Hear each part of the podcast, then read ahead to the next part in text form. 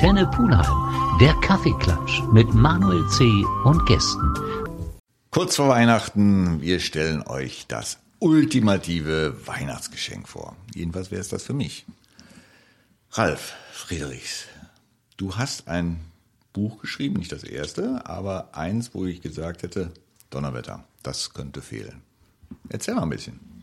Ja, es ist ein Buch über einen äh, sehr talentierten Fußballer des ersten FC Köln. Allein das ist ja schon eine Ausnahme, könnte man jetzt sagen. Zumindest in den letzten 20 Jahren. Genau, und damit weiß ja eigentlich schon jeder, wer gemeint ist. Es geht um Jonas Hector, den äh, Nationalspieler des ersten FC Köln. 43 Länderspiele für Deutschland. Er hätte deutlich mehr machen können, wenn er gewollt hätte, aber er hat dann gesagt, nö, will ich nicht mehr. Ich will auch aufhören, generell mit Fußball. Und das war natürlich dann die Aufgabe für uns, sage ich mal, für den Verlag Edition Stefan mhm. und für mich äh, als Autor ein Buch darüber zu schreiben und das ist jetzt fertig. Das war dir so ein inneres Bedürfnis und war dir auch klar, wenn es einer schreibt, dann sollte ihr schreiben. Man könnte es genauso sagen, ja, weil ähm, ich denke, ich war zumindestens einer der ersten, die sich damals getraut haben, äh, öffentlich ihn als Nationalspieler zu fordern. Und ich weiß noch, wie damals der äh, Sky-Kollege Christian Sprenger gesagt hat, das ist noch viel zu früh. Das kann nichts werden. Also ein paar Monate später hat er dann auf Facebook geschrieben, ja, mein Kollege Ralf Friedrichs hat es ja damals schon gewusst. Äh, herzlichen Glückwunsch, Jonas, Nation, äh, Jonas Hector. Da sieht man, dass du ersten Berufung. Fußball-Sachverstand hast, weil ein Anekdötchen von mir als Tribünengänger, genau das habe ich gesagt, als ich ihn das zweite Mal abspielen habe ich gesagt, das wird unser nächster Nationalspieler. Ja. Das ist auch alle gelacht dann würde ich mal sagen, haben wir da in der Hinsicht echt was gemeinsam. So. Weil mir ging es ähnlich. Also so, jetzt hast du ein Buch geschrieben, jetzt mache ich eine Radiosendung dazu, oder? Genau, das passt doch wunderbar. Ralf, wir machen eine kurze Pause und dann erzählen wir ein bisschen über den Werdegang, über die Recherche und was du dir so vorgenommen hast, was du mit diesem Buch eigentlich zum Ausdruck bringen möchtest, außer dass er ein großer Fußballer war. Ralf Friedrichs bei mir im Kaffeeklatsch. Er hat frisch auf dem Tisch das Buch Jonas Hector geschrieben und veröffentlicht, zusammen im Verlag Frank Steffen.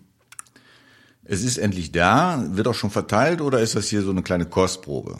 Also was du jetzt da vorliegen hast, das ist tatsächlich schon eins der allerersten Exemplare, die es überhaupt äh, nach außen geschafft haben.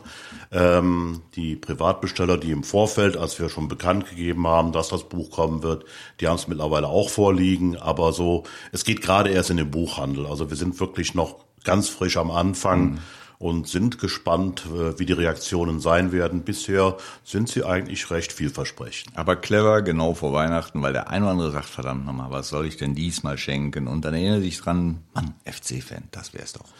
Ja, es passt natürlich, äh, das, das war natürlich so nicht geplant. Wir hätten es gerne ein bisschen früher gehabt. Äh, klar nimmt man natürlich das Weihnachtsgeschäft gerne mit. Das wird der Verlag natürlich auch so sehen. Okay. Und äh, das ist jetzt nicht verkehrt, aber es war ursprünglich schon für den Zeitraum etwa September geplant. Aber es hat sich dann herausgestellt, dass es einfach noch viel, zu, viel mehr dazu zu schreiben gibt. Und ich brauchte einfach mehr Zeit. Punkt um. Ralf, wie bist du an das Thema rangegangen? Gut, es war dir klar, dass das Buch möchte zu schreiben. Wie, wie geht man da vor? Ja, es war eine äh, nicht ganz einfache Geburt, um es mal so zu sagen. Also ich habe tatsächlich am Anfang eine andere Vorgehensweise gewählt als jetzt. Also äh, es ist jetzt so, dass man wirklich streng chronologisch praktisch die Sache nicht abhandelt, sondern erläutert. Also wirklich von den ersten Tagen aus Auersmacher, also aus seiner Heimat im Saarland. Ähm, das ist natürlich jetzt nicht so umfangreich, weil da gibt's auch nicht so irrsinnig viele äh, Quellen zu, aber immerhin die Quellen, die man findet, da kann man natürlich einiges draus ziehen. Dann natürlich seine ersten beiden Jahre ähm, von 2010 bis 2012 bei den Amateuren äh, um dann natürlich dann in der damals zweiten Bundesliga einzusteigen. Und er ist ja zu einem sehr interessanten Zeitpunkt Profi geworden. Vielleicht erinnerst du dich noch an die schwarze Wand, als der erste FC Köln mhm. abgestiegen ist, gegen Bayern München 0-4 verloren hat, Podolskis letztes Spiel. Das Spiel eins danach war dann sein erstes Spiel. Also äh, da muss man natürlich auch viel zu erzählen. Da reicht es nicht einfach nur, ich sag mal so ein bisschen sich von Spiel zu Spiel zu hangeln, was ich zum Teil auch gemacht habe oder zum überwiegenden Teil. Aber es werden halt immer wieder Geschichten erzählt, aber immer auch Geschichten aus dem Blickwinkel der damaligen Zeit in der heutigen Nachbetrachtung. Insofern ist das also schon eine Chronik, äh, die aber dann durch, ja, ich, man nennt es journalistisches äh, Analysieren, äh, ja, dann noch verfeinert wurde. Ist da auch ein bisschen, äh, wie soll ich sagen, so eine Erzählgeschichte dabei oder gehst du knallhart nach den Fakten und beleuchtest die vom verschiedenen Seiten? Also es wird schon dann zwischendurch wird diese, ja, ich sag mal Chronologie immer wieder gebrochen, immer wieder. Sei es, äh, er erzielt gerade sein erstes Tor oder er hat gerade was Besonderes gemacht oder es ist in dem Spiel was Besonderes vorgefallen. Es ist natürlich irgendwo auch ein FC-Buch, ein FC-Buch über die letzten äh, Jahre des ersten FC Köln. Seit 2012 sozusagen im Profigeschäft wird im Prinzip jede Saison des ersten FC Köln beschrieben und natürlich später auch die der Nationalmannschaft. Und immer wieder wird mit dieser ja, äh, Chronologie gebrochen Immer wieder wird dann erzählt und dann wird natürlich auch dann analysiert. Bist du da streng nach dem Fußballer Jonas Sektor gegangen oder hast du auch versucht, den Menschen ein bisschen zu beleuchten? Also letzten Endes äh, hauptsächlich den Fußballer, aber natürlich auch den Menschen, der ja letztendlich auch als Fußballer sich als Mensch präsentiert. Äh, vor allem das letzte Kapitel kann ich da immer sehr empfehlen. Also wenn wirklich, wenn man sich durch die Chronologie dann durchgelesen hat, dann kommt natürlich noch mal ein sehr langes Kapitel, was sich wirklich auf den Menschen bezieht, der sich aber als Fußballer dargestellt hat. Ich meine, du hast ja auch gemerkt, am Anfang war das ein scheuer, zurückhaltender junger Mann, der, na, man hat es ja irgendwann gemerkt, nicht unbedingt sich jetzt gerne in den Medien darstellt, der aber ja in gewisser Art und Weise halt so, so, so, so immer so ein Lächeln auf den Lippen hatte. Der hieß auch dann nicht umsonst Schlaubi, das war ja sein, sein wirklich fast schon niedlicher Spitzname. Und der hat sich ja total verändert im Laufe der Jahre er wurde ja dann im, im, in den Internetforen Grumpy Old Hector genannt, ne, weil er, ich meine, es gibt ja kaum, wenn du die äh, Bilder siehst, also mhm. gerade jetzt in den letzten Jahren, wir mussten immer bei den Bildern sortieren, weil in jedem zweiten Bild äh, hat der einen Schiedsrichter angeschnauzt. Ne? Also es gab ja kaum Momente, wo der mal nicht, sag ich mal, äh, sehr aus der Haut gefahren ist. Das hatte viel mit dem Druck zu tun, dass er als einziger, ich meine, man muss auch mal klar sagen, er war ein Champions League-Spieler beim ersten FC Köln, der sich irgendwie nach Köln verirrt hätte, hätte man den für 40 Millionen damals gekauft in seinen besten Jahren, äh, das hätte der FC ja gar nicht machen können. Der hat sich mit der Zeit dazu entwickelt und ist dann in Köln sogar geblieben. Das ist ja auch ein Teil seiner Legende. Auch das wird natürlich besprochen, dass er halt in Köln geblieben ist. Mhm. Warum auch immer. Und dementsprechend, ja, ich denke, es ist sehr kurzweilig. Ralf, wir machen noch eine kurze Pause und dann reden wir vielleicht auch mal über dieses nach außen wirkende, gespaltene Verhältnis zu Journalisten und ähnlichen Leuten. Jonas Hector, das Thema von deinem aktuellen Buch. Ralf Friedrichs bei mir im Kaffeeklatsch. Wir wollten auch mal neben dem Fußballer Jonas Hector auch die Außendarstellung, wie wir ihn gerade nach Spielen im Interview erlebt haben. Man könnte den Eindruck haben, dass er da ein sehr, sehr gespaltenes Verhältnis hat. Ja, hat er, definitiv. Das sagt er ja mittlerweile auch selbst. Ab und zu horche ja ich mal in seinen Podcast rein, den er jetzt mittlerweile betreibt, was ja eigentlich auch eigentlich fast schon eine Frechheit ist, dass er jetzt mittlerweile medial öffentlich auftritt, ne, nachdem er das ja im Prinzip all die Jahre verweigert ich hat. Ich glaube, ich glaub, der ist da so ein bisschen überredet worden. Da gehe ich auch von aus, dass man ihn da ja sicher auch gut zugeredet hat. Ja, will ich jetzt gar nicht bestreiten. Aber er hat natürlich dann im Laufe der Zeit, äh, wie ich das eben schon sagte, immer mehr Verantwortung getragen. Und ich glaube, das war so ein bisschen der das ist da immer aus ihm rausgebrochen. In solchen Momenten, wenn dann Fragen kamen, die ihm nicht gepasst haben, vor allem so direkt nach dem Spiel. Also ich kann das schon in gewisser Weise nachvollziehen, dass du nach einem Spiel, wenn du in Adrenalin badest, ja, und hast vielleicht gerade verloren, kam ja beim FC ab und zu mal vor, dann äh, ist es natürlich dann auch nicht einfach, dann in dem Moment äh, eine richtige Antwort zu geben. Auf der anderen Seite, er ist natürlich auch Profi und nimmt ja, natürlich auch, dir, ne? ja, und er nimmt natürlich auch das äh, alles mit, was er als Profi dann für Vorteile hat, sei ihm auch gegönnt. Aber manchmal ist er vielleicht dann, das weiß er wahrscheinlich auch heute, äh, ein bisschen zu weit gegangen mit seinen Antworten. Du, du wirst ja auch geführt von, von Jugendspieler an, wie du dich Medien gegenüber zu verhalten hast. Ja. Ich glaube, auch das hat ihn so ein bisschen genervt, dieses allglatte, immer die gleichen Fragen, immer die gleichen Antworten nicht mal wirklich Stellung beziehen können. Immer diese Scheißfragen mit leer. Wie leer haben sie sich gefühlt und so. Das ist natürlich klar. Wie gesagt, du hast gerade ein wichtiges Spiel verloren. Das war übrigens nach dem äh, 0 zu 1 gegen Holstein Kiel ja. im Hinspiel der Relegation, ja. also wo er dann auch wirklich Verantwortung getragen hat. Das, das war überragend, was er da geleistet hat in der ganzen Saison. Da ist ja auch noch die Saison gewesen, wo er noch leider diese bedauerlichen Todesfälle zu verarbeiten hatte, sein Bruder und sein Berater. Das wird am Rande natürlich erwähnt, aber nicht groß drauf eingegangen. Ja, wie auch immer, äh, das hat scheinbar alles irgendwo dazu beigetragen, dass er halt diese Eruption am Mikrofon dann immer erlebt hat. Ne? Und äh, das muss man nicht gut finden, das habe ich auch erwähnt. Das Buch ist zu 98 Prozent eine Hommage äh, an einen wirklich tollen Fußballer, den wir beim ersten FC Köln da hatten. Aber natürlich werden auch solche Stellen nicht ganz verschwiegen. Ich könnte mir vorstellen, dass er es heute auch weiß, dass nicht alles, was er da gemacht hat, so toll war. Ja da können wir alle in unserer Vita zurückblicken. Wir werden Dinge entdecken, wo wir sagen, das hätte ich besser machen können. Ja, da gibt es definitiv ne, einige Stellen im Leben. Hat er sich denn diesen Status äh, mit der Zeit erarbeitet, dass er sich das in der Form erlauben durfte? Ich denke mir, wenn du da als junger Spund hingehst und solche Antworten gibst, dann wirst du durchaus vom Verein schon mal wieder eingenordet. Da gehe ich fest von aus. Es ist halt so gelaufen. Er ist ja auch nicht von heute auf morgen ein Führungsspieler geworden. Als er damals Kapitän wurde, haben ja auch schon viele gesagt, er ist doch viel zu ruhig, viel zu leise, viel zu introvertiert.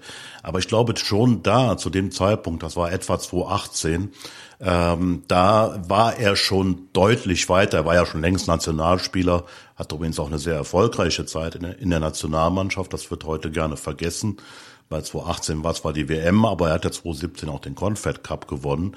Und natürlich, je mehr du erreichst, je mehr du geschafft hast, ne, und es ist ja am Anfang nur bergauf gegangen für mhm. ihn, desto mehr äh, ja wächst natürlich auch dein dein Selbstbewusstsein. Das ist eine ganz normale Entwicklung eines jungen Mannes. Wir durften dabei zuschauen, weil ja. er einen öffentlichen Job betreibt und einen Job, den viele Menschen lieben. Und äh, das war interessant, das zu beobachten. Und natürlich ist auch das ein großes Thema in dem Buch. Du hast gerade äh, die Kapitänsbinde angesprochen. Man sieht vielleicht in der heutigen Zeit, wie schwer das auf Schultern lasten kann. Ja. Wenn ich an unseren Florian Kainz denke, der ist ja wie abgemeldet, seitdem er diese Binde trägt. Das spielt einerseits eine Rolle, die andere Begründung ist wahrscheinlich auch, dass er nicht mehr die Position spielt, die ja. er damals inne hatte. Und dazu kommt noch, es fehlt Jonas Hector hinter ihm. Äh, meine linke Seite, das, das war die Hector-Seite. Also und äh, für Keins, Kölner Verhältnisse war es ein Traum. Ja, das hat ja, wunderbar ja. funktioniert. Und da hat natürlich auch Florian Keins, der sicher große Fähigkeiten hat, äh, sehr von profitiert. Und genau das fehlt jetzt. Das ist halt sowieso. Jonas fehlt an allen Ecken und Kanten. Das muss man einfach auch auf die aktuelle Situation ganz klar analysieren und feststellen. Also wir machen noch eine kurze Pause und dann gehen wir mal auf seine Kurzgeschichte bei der Nationalmannschaft ein und auch da hat er sich ja das Ende wohlbedacht ausgesucht. Ja. Jonas Hector, Thema bei uns im Kaffeeklatsch. Ralf Friedrichs hat ein sehr schönes Buch mit sehr vielen Bildern, wobei ich die Bilder jetzt nicht hervorheben will, weil da ist natürlich auch viel journalistische Arbeit hinter, die du dir gemacht hast. Als FC-Fan und Begleiter, wie ich es du und du es auch bist, ist uns das natürlich fast nichts Neues. Trotzdem liest man es gerne, weil da viele Momente drin sind, wo du sagst, ah, stimmt, das war ja auch noch da. Und irgendwann, wir beide haben es vorher gesehen, vielleicht sollten wir Berater werden, ja. Nationalmannschaft. Äh, kam dann die Berufung zur Nationalmannschaft. War das äh, ein logischer Schritt? Absolut. Also er war ja schon im Gespräch vor der WM 2014. Also als Deutschland letztmalig Weltmeister wurde, äh, fiel sein Name schon so, in, ich, wie man so schön sagt, im weiteren Kreis, mhm.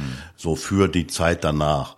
Und es gab ja sogar ein paar Stimmen, die ihn damals, äh, ich gehörte natürlich dazu, klar, ähm, dass er auch durchaus in, äh, in Brasilien durchaus eine Rolle hätte spielen können. Aber er war halt noch Zweitligaspieler. Das hast du dann, dann doch gemerkt. Da hat man damals noch nicht so ihm zugetraut, dass das, äh, dass das schon funktionieren könnte.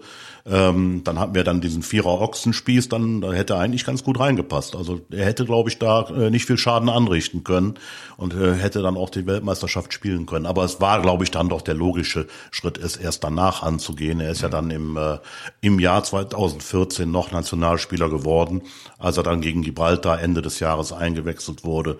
Ja, dann ging die Reise los und äh, die war erfolgreicher als man denkt, weil er hat äh, eine sehr gute Bilanz. Er ist ja auch, wie gesagt, äh, später Confed Cup Sieger geworden. Das war kein Kirmesturnier, da war, da waren wirklich Weltklasse-Mannschaften. Portugal mit Cristiano Ronaldo und allen Stars war da, die Chilenen, damals eine absolute Größe mit mhm. Alexis Sanchez und allen anderen, die da rumliefen. Absolute Top-Truppe, die haben die zweimal geschlagen, immer mit einem der Führungsspieler Jonas Hector. Wird heute immer ein bisschen gerne vergessen, war aber der letzte Erfolg einer deutschen Nationalmannschaft. Ich finde es total faszinierend, dass äh, in unserer Wahrnehmung er natürlich ein herausragender Spieler war. Wenn du ein bisschen weiter weg von Köln fährst, wird es teilweise belächelt. Aber wenn du dich mal umhörst unter Fußballern, auch in anderen Vereinen, ob es ein Goretzka ist oder du hast äh, im Vorgespräch Sammy Kedira genannt, die halten ihn wirklich für einen herausragenden, wenn nicht sogar den beschlagensten Techniker zu seiner Zeit in der Nationalmannschaft. Das ist das Überraschende, dass das wirklich äh, damals in den Medien gar nicht so groß thematisiert wurde. Ich habe ja auch im Buch geschrieben, er hat ja mal im Interview gesagt, ich mache keine Überdinger. Das heißt aber nicht, dass er sie nicht konnte. Er konnte sie. Also er hat es oft genug gezeigt, beim FC mehrfach. Nationalmannschaft haben wir das auch gesehen, da war es ein bisschen dosierter. Mhm. Also er hat definitiv technische Fähigkeiten gehabt, die herausragend waren. Und äh, Toni Kroos hat sich vor kurzem genau in dieser Richtung geäußert. Äh, dazu kommt natürlich noch Sammy Kidira, der das vor kurzem in der Live-Übertragung bei der Zone auch nochmal wiederholt hat. Für ihn sei Jonas Hector der beste Techniker gewesen. Der eben bereits erwähnte Leon Goretzka, der ja auch mit ihm zusammen den Confed Cup mhm. geholt hat, einer der wenigen Stammspieler neben Jonas, die dabei waren, äh, hat das auch nochmal herausgestellt. Und das ist ja kein Zufall. Und wir haben ja auch sogar für das Buch ein, äh, ja, ein, ein Zitat von Yogi Löw, was er exklusiv für uns bereitgestellt hat. Und da hat er nochmal ganz klar gesagt, dem Jonas konntest du jede Aufgabe geben, er hat sie gelöst. Also auf gut Deutsch gesagt, jede Hürde, die du, hingestellt hast, ist er einfach drüber gesprungen. Der konnte das. Auch wenn er es ihm am Anfang gar nicht so sehr zugetraut hat. Ja, ja, du brauchtest dir eigentlich keine Gedanken über diese Position zu machen. Du wusstest, kümmere dich um andere Sachen, das funktioniert mit dem Jonas. Er ist halt nicht, er hat nicht 33 Kreise gedreht und einen Schleifchen um den Ball gebunden. Das hat er nicht gemacht. Obwohl er das ja auch konnte. Vielleicht, vielleicht erinnerst du dich an das Tor in Wolfsburg, was zum Tor der Saison gewählt wurde. Das war ja wirklich wie, wie, wie Leo Messi. Ne? Also Messi hätte Beifall besser, geklatscht. Besser, besser. Ja, natürlich Deutlich besser. besser. Ja. Und so ein ähnliches Tor hat er ja Jahre vorher, 2015, auch gegen Hoffenheim gemacht. Mhm. Also dann fünf, sechs Hoffenheimer ausgespielt hat. Dann wurde der Ball zwar noch leicht abgefälscht, ging aber ins Tor. Und auch das ein absolutes Traumtor. Und wer denkt nicht an diesen raffiniert geschossenen Elfmeter gegen Buffon? Ja, der war natürlich unhaltbar. Ne? Also den konnte ja kein Torwart, der, da hat er natürlich Glück gehabt. Das weiß er auch. Also, er hat sich ja nie darum gerissen, Elfmeter zu schießen. Ne? Ja, wobei, auch da bin ich wieder drauf gekommen, dass er ja nicht der Letzte war. Es wurde ja immer behauptet, es war ja kein anderer mehr da. Das stimmt gar nicht. Also Hövedes war auch noch da, der hätte auch schießen können. Also wenn ich mal die Gelegenheit habe, ihn zu fragen, werde ich ihn mal fragen, wie habt ihr das gemacht? Habt ihr geknobelt oder Schnick, Schnack, Schnuck oder wie auch immer? Einer musste ja ran bei Höhl, das ist klar, dass er den nicht an den Ball lässt. Das geht gar nicht. Aber das ist natürlich dann auch seine Legende. Ne? Also damit hat er ja, mein Bulle Weber hatte sein Wadenbein und Wembley, mhm. äh, Günter Netzer das Pokaltor ne? und so viele andere haben halt ihre Legende und Jonas ist halt der Italien-Elfmeter und der damit den Italienfluch bei großen Turnieren damit gebrochen hat. Und ich, das gönne ich ihm wirklich von Herzen, weil damit wird der immer unvergessen bleiben. Du hast eben mal ganz kurz den Namen Lukas Podolski fallen lassen. Das ist die Ikone, die vor Jonas Hector ganz Köln beschäftigt hat. Wenn du die beiden Typen mal so ein bisschen vergleichst, wenn man das überhaupt kann, in der, in der Ausnahstellung der Wahrnehmung, was würdest du sagen, ist so die Kernkompetenz von dem Lukas gewesen und vom Jonas? Und was unterscheidet die eigentlich?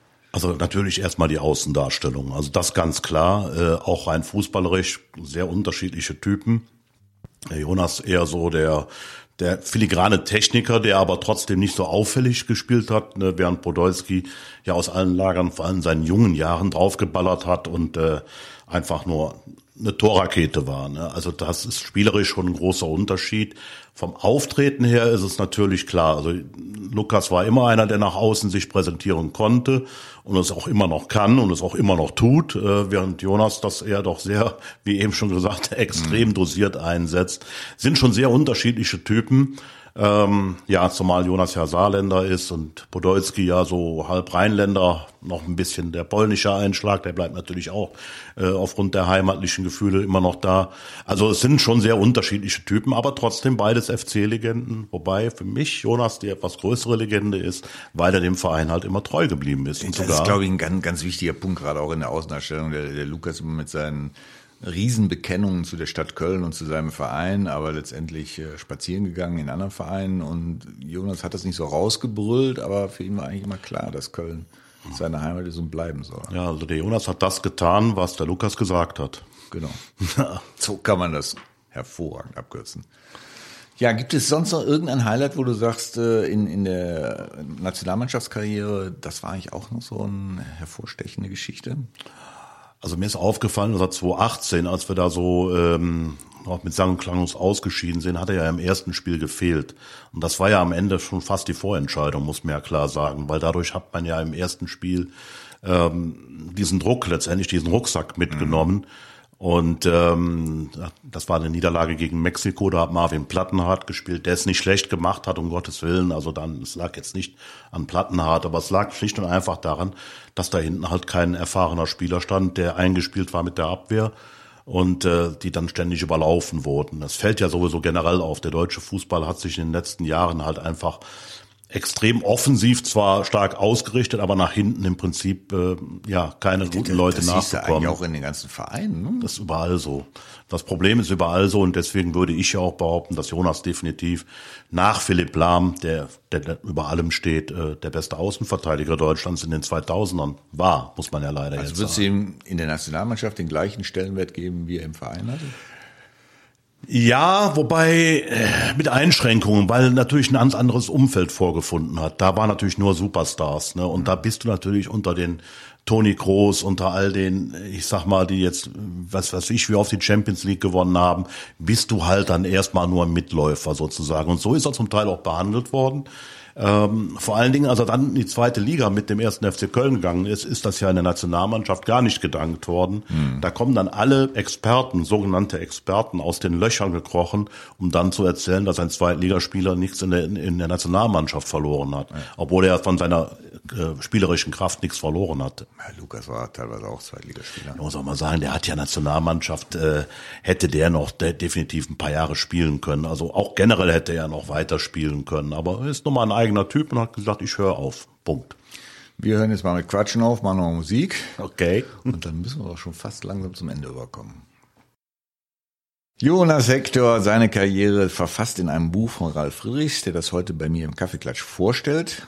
Wir haben so ein bisschen versucht, die Karriere auch zu beleuchten, ohne schon zu viel zu verraten, weil ich sag mal, die, die sich mit Jonas beschäftigen, ob im Verein oder Nationalmannschaft, werden vieles über ihn wissen. Ist ja keiner, der, sag ich mal, unauffällig daherläuft, sondern wirklich auch Dinge gemacht hat, wo alle sagen, mh, sauber, gut.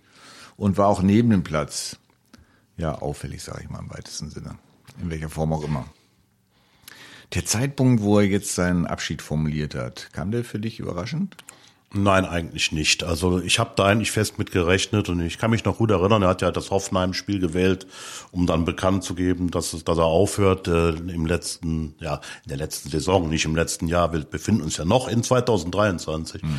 Und ähm, da war mir schon in den Wochen vorher, habe ich immer öfter auf ihn geschaut weil nach dem Motto, wer weiß, wie oft ich ihn noch sehe. Und das, deswegen war mir das auch relativ klar, dass er das auch durchziehen würde. Und intern, das ist jetzt alles im Nachhinein bekannt geworden, sagt er das schon seit zwei Jahren. Also hat er vor zwei Jahren, als Baumgart sich vorgestellt hat, hat er dem ja schon gesagt, ja, du kannst hier erzählen, was du willst, mhm. äh, aber ich bin in zwei Jahren eh weg. Ne? Also mach du mal dein Ding, ist okay, und ich mach meins. Das hat er offen zum Baumgart gesagt, der das selber erzählt hat. Der, der Zirkus Fußball mit dem ganzen Medien drumherum, ist das das, wo du sagen würdest, das ist eigentlich der Hauptgrund, worauf er keinen Nerv mehr hatte? Ja, das hat er so gesagt und es gibt keinen Grund, ihm das nicht abzunehmen. Also ich gehe fest davon aus, dass das neben dem, dass er halt natürlich merkt, dass er jetzt nicht mehr der Allerjüngste ist, 33 ist zwar heutzutage noch kein Alter, um aufzuhören, aber dafür hat er auf dem absoluten Höhepunkt aufgehört. Er war in der letzten Saison der beste Zweikampfspieler. Er war definitiv auf dem absoluten Zenit. Er hätte locker noch zwei Jahre spielen können, aber er hat sich entschieden, jetzt aufzuhören. Und er hat eigentlich einen perfekten Zeitpunkt gefunden. Ich würde ihm nicht raten, als Kumpel oder als jemand, mhm. der es gut mit ihm meint, es nochmal mit einem Comeback zu äh, versuchen. Das würde ich mir ehrlich gesagt nicht zutrauen. Ich glaube, ja. da ist er konsequent. Und ich würde es mir als SC-Fan vielleicht wünschen, aber ich ja. glaube, es wäre für ihn nicht gut. Nein, kann, kann eigentlich nicht funktionieren. Sehe ich auch so. Also es ist äh, besser, so wie er es gemacht hat.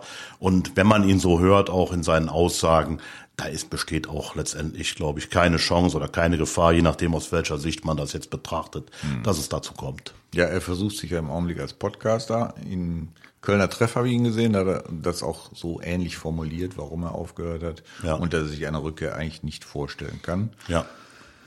Das Thema Stimme im Radio oder als Podcast, da muss er noch ein bisschen üben, aber dann nutzt man halt seine Reichweite. Ja, ist ja jetzt äh, sozusagen Lehrling in der Hinsicht und äh, kann das jetzt auf dem Niveau jetzt austesten.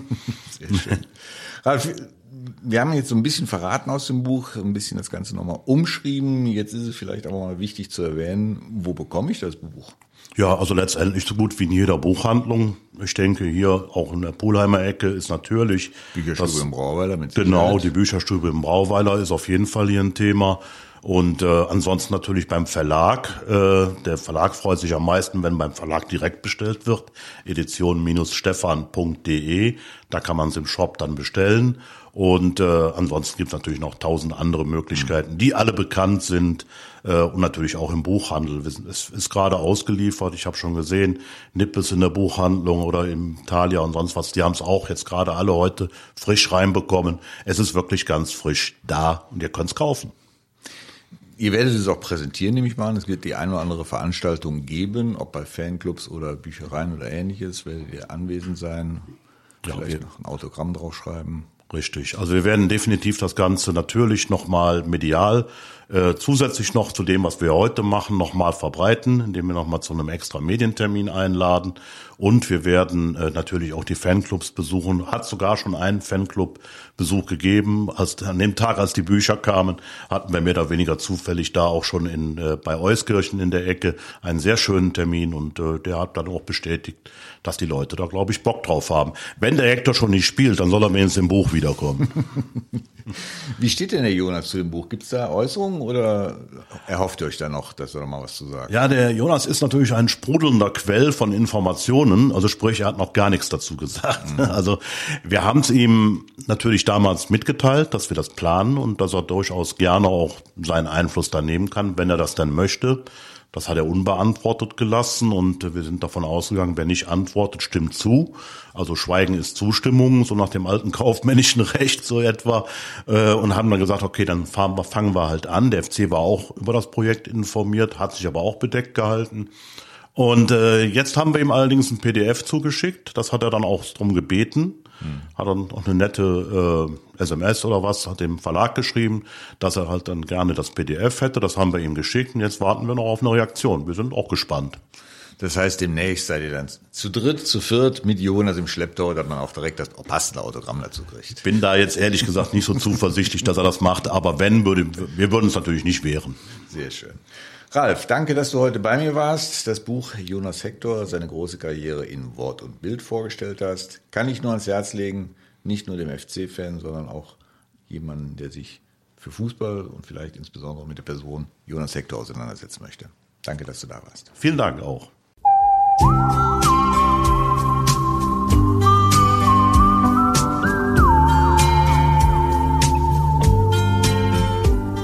Antenne Pulheim der Kaffeeklatsch mit Manuel C. und Gästen